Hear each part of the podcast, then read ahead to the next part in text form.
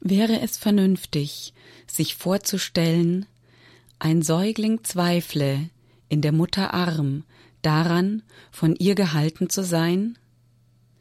Genauso sicher geborgen dürfen wir uns im Arm unseres himmlischen Vaters wissen.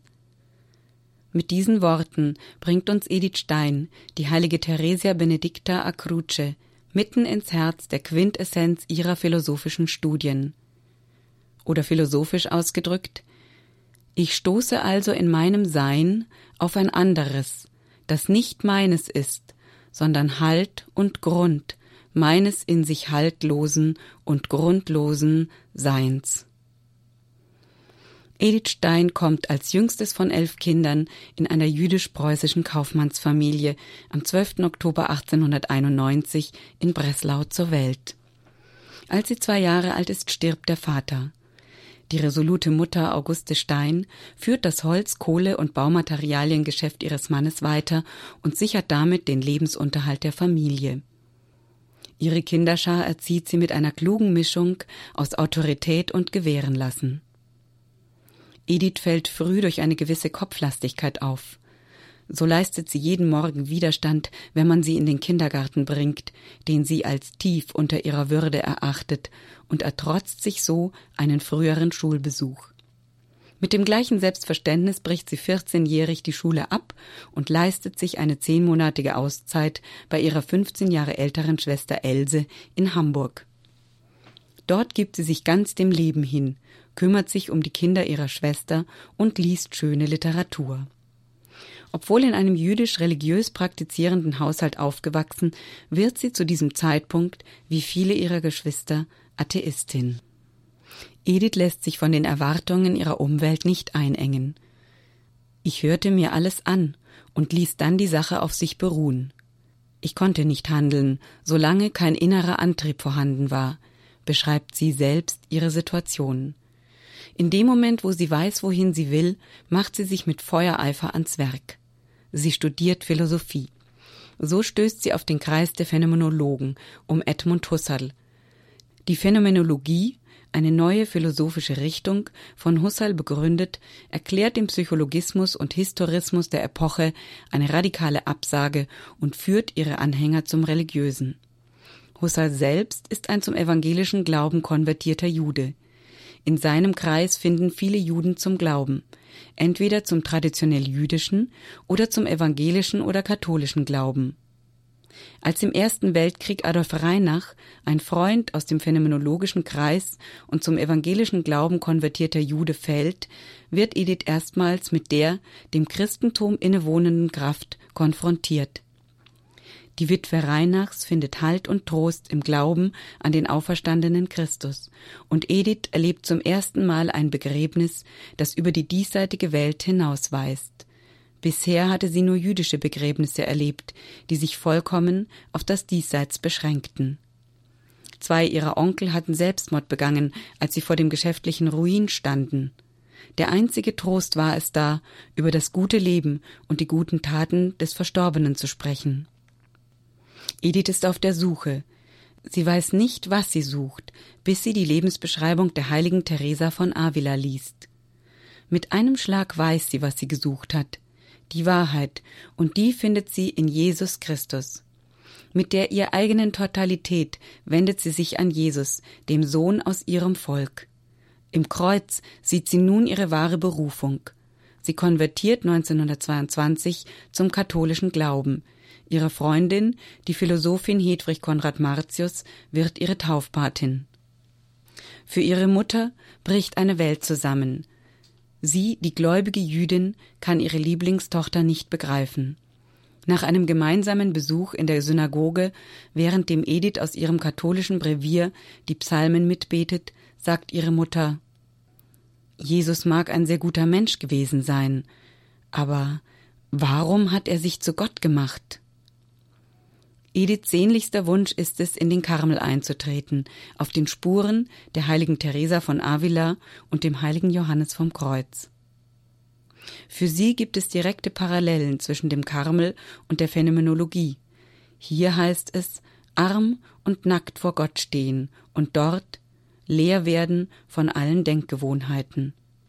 Aus Rücksicht auf ihre Mutter zögert sie mit Unterstützung ihres Beichtvaters den ersehnten Eintritt so lange wie möglich hinaus.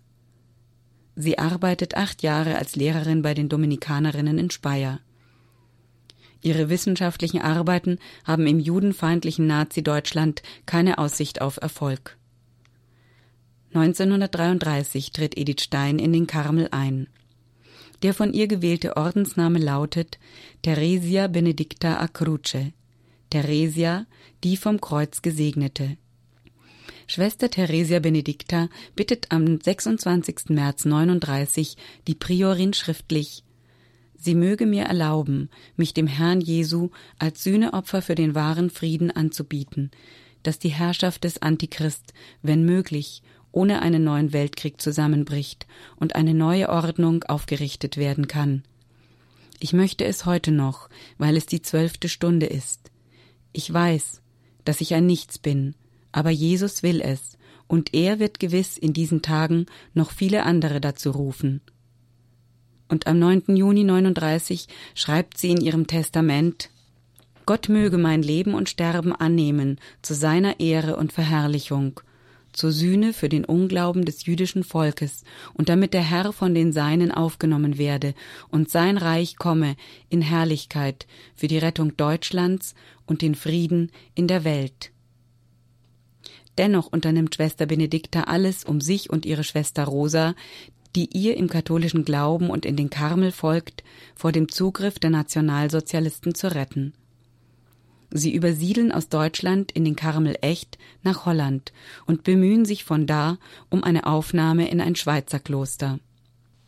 Der von den Kanzeln verlesene offene Protest der katholischen Kirche gegen die Deportation der Juden löst am 2. August 42 einen Vergeltungsschlag der Nazis aus.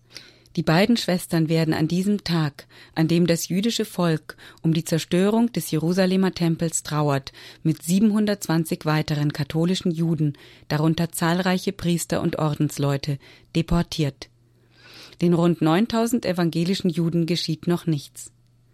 Schwester Benedicta Acruce nimmt ihre Schwester Rosa bei der Hand und sagt, nach dem Bericht einer Augenzeugin, leise zu ihr Komm, wir gehen für unser Volk.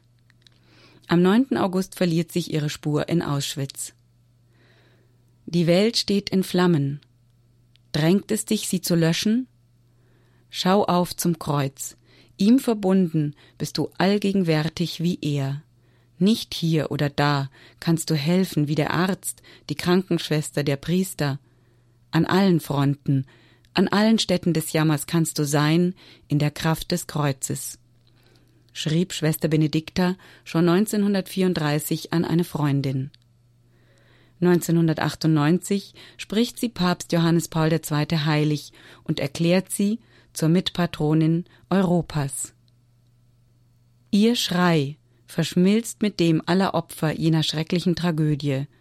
Vorher hat er sich jedoch mit dem Schrei Christi am Kreuz vereint, der dem menschlichen Leiden eine geheimnisvolle ewige Fruchtbarkeit verspricht sagt Papst Johannes Paul II.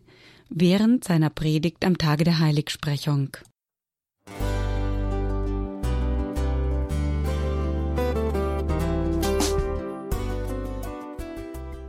Liebe Zuhörerinnen und Zuhörer, vielen Dank, dass Sie unser CD- und Podcast-Angebot in Anspruch nehmen.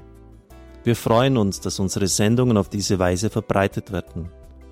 Dieser Dienst ist für Sie kostenlos. Für uns ist er allerdings mit einem nicht unerheblichen finanziellen Aufwand verbunden. Deshalb sind wir für jede Spende dankbar. Alle Bankverbindungen unserer Spendenkontos können Sie über unsere Homepage horeb.org unter dem Menüpunkt Spenden einsehen. Dort besteht auch die Möglichkeit, online zu spenden. Natürlich nach den neuesten Sicherheitsstandards.